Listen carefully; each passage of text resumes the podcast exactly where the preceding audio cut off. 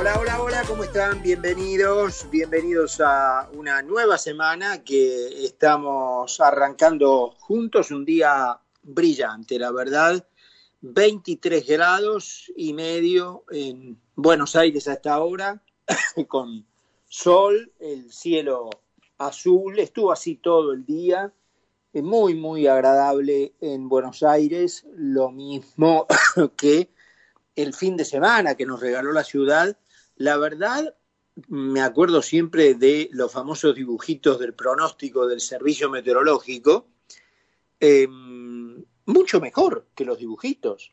La realidad, mucho mejor que los dibujitos. Recuerdo cuando siempre lo adelanto el viernes, aparecían allí algunas nubes, tanto en el sábado como en el domingo, y resultaron ser dos días soñados, ¿no? Uno mejor que el otro, uno más cálido que el otro, espectaculares. Y yo creo que el servicio debe poner las nubecitas para cubrirse, ¿no? Porque una nubecita nunca falta. Y yo te lo avisé, te dicen.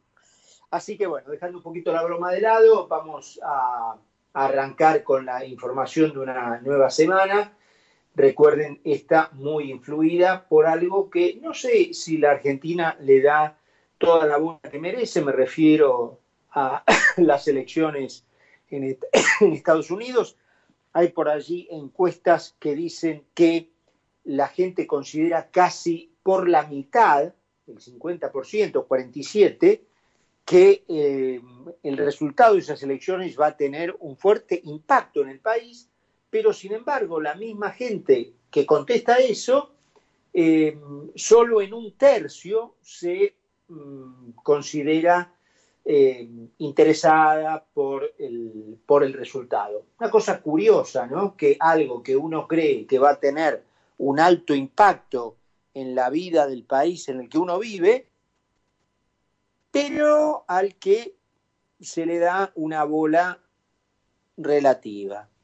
En fin, esas cuestiones que tienen los argentinos y que sin lugar a dudas debe tener que ver con ese tema eh, psicológico completamente irresuelto, ese complejo, yo creo que de inferioridad que tenemos respecto de todo lo que huela a inglés, ¿no? Después andábamos con las este, remeras de las universidades norteamericanas, o con alguna cuestión de, un, de una banda de música inglesa, este, todo piripipi.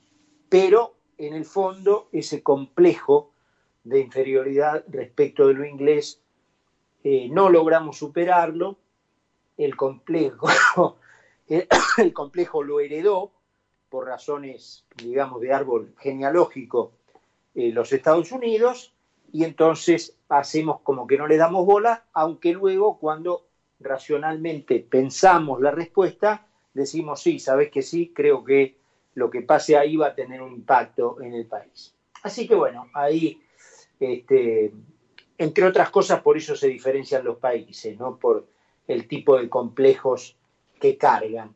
Eh, el presidente anunció una compra de 10 millones de dosis de vacunas rusas, la famosa Sputnik 5.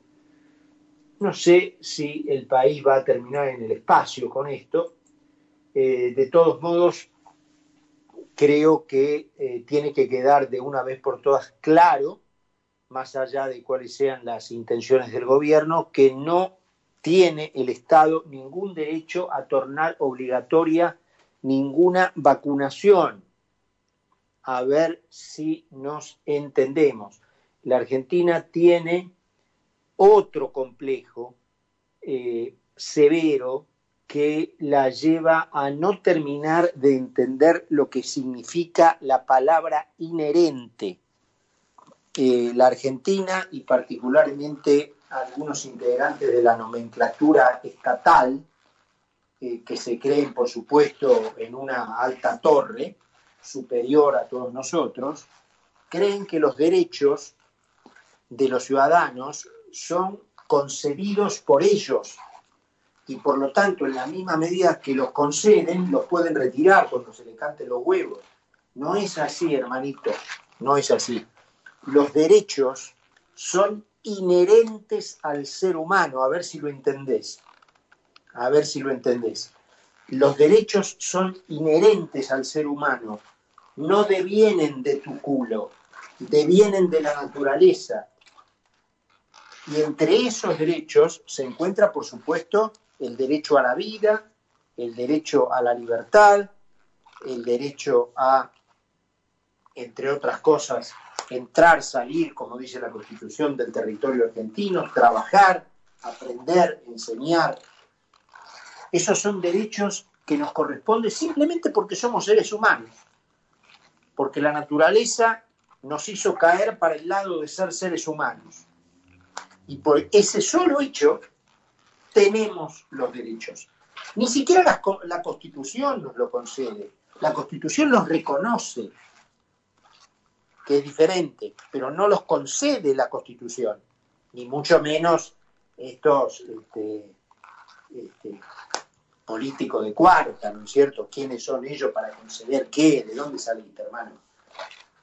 Los que, lo, la fuente de nuestros derechos es la naturaleza, el universo, Dios, como lo quieran poner según sus creencias, no otro ser humano.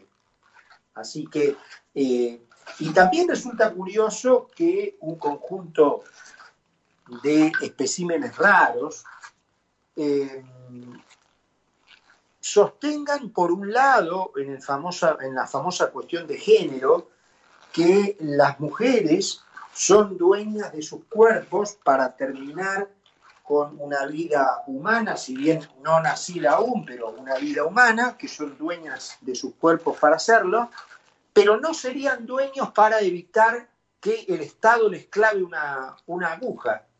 Fíjate vos qué curioso, ¿no?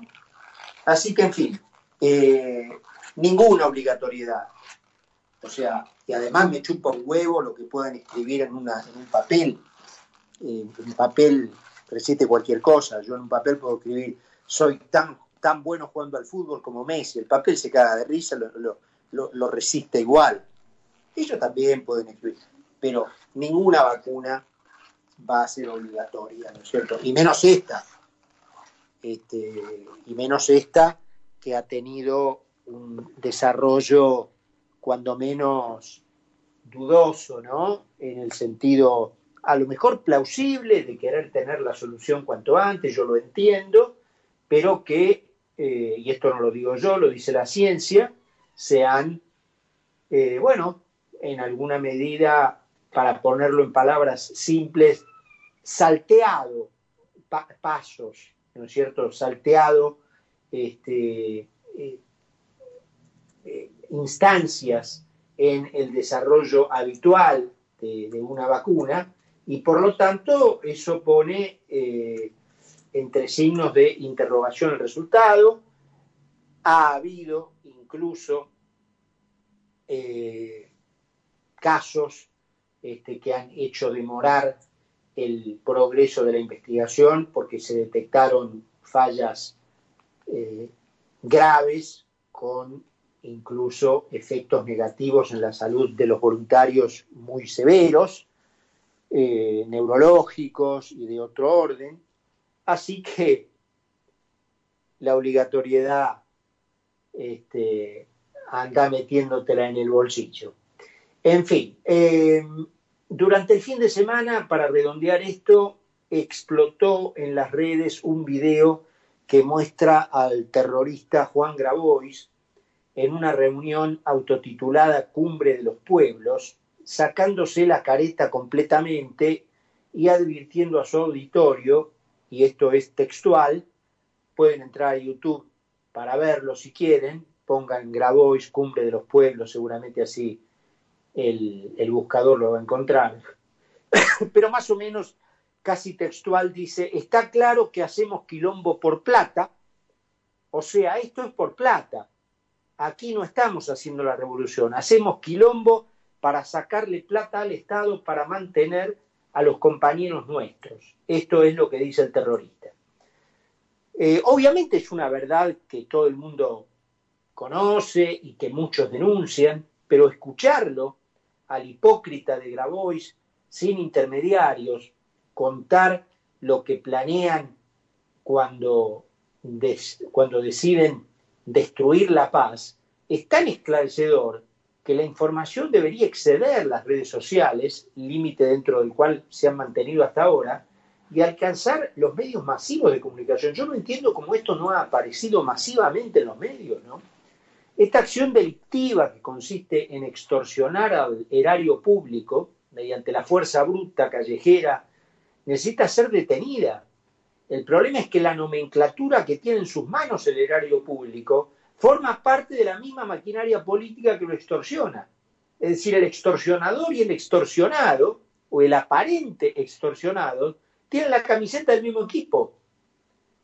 Y como el erario público es mantenido por los impuestos de los contribuyentes, son estos los últimos estúpidos de la película, somos nosotros. En una infinitesimal porción, parte de los agitadores también son contribuyentes, básicamente cuando pagan impuestos al consumo, porque de los otros obviamente están olímpicamente borrados, con lo que en ese particular caso reúnen en sus propias personas las calidades de ladrones y víctimas. Pero el grueso del robo cae naturalmente sobre la parte de los ciudadanos que aportan los recursos gruesos del erario público, esos famosos 8 millones de contribuyentes de la clase media y las empresas, por supuesto en números pre-cuarentena, porque la pésima administración de la pandemia que hizo el gobierno fundió gran parte de esos contribuyentes, con lo que hoy en día tenemos más extorsionadores que reclaman y menos de las que antes eran víctimas que aportan al sistema. El gobierno, que aparece como el extorsionado, pero en realidad pertenece a la misma hueste de los extorsionadores, satisface esas apretadas imprimiendo dinero falso, devaluando como hielo entre los dedos el patrimonio de todos.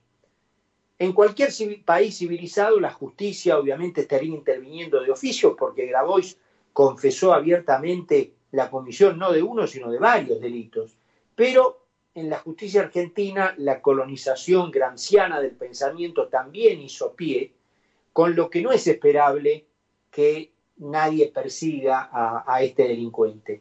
El sincericidio cometido por Grabois en frente de varias personas, también autoriza poner en tela de juicio el nivel moral de esas organizaciones que saben que salen a, la calle a poner en peligro la paz social para repartirse plata.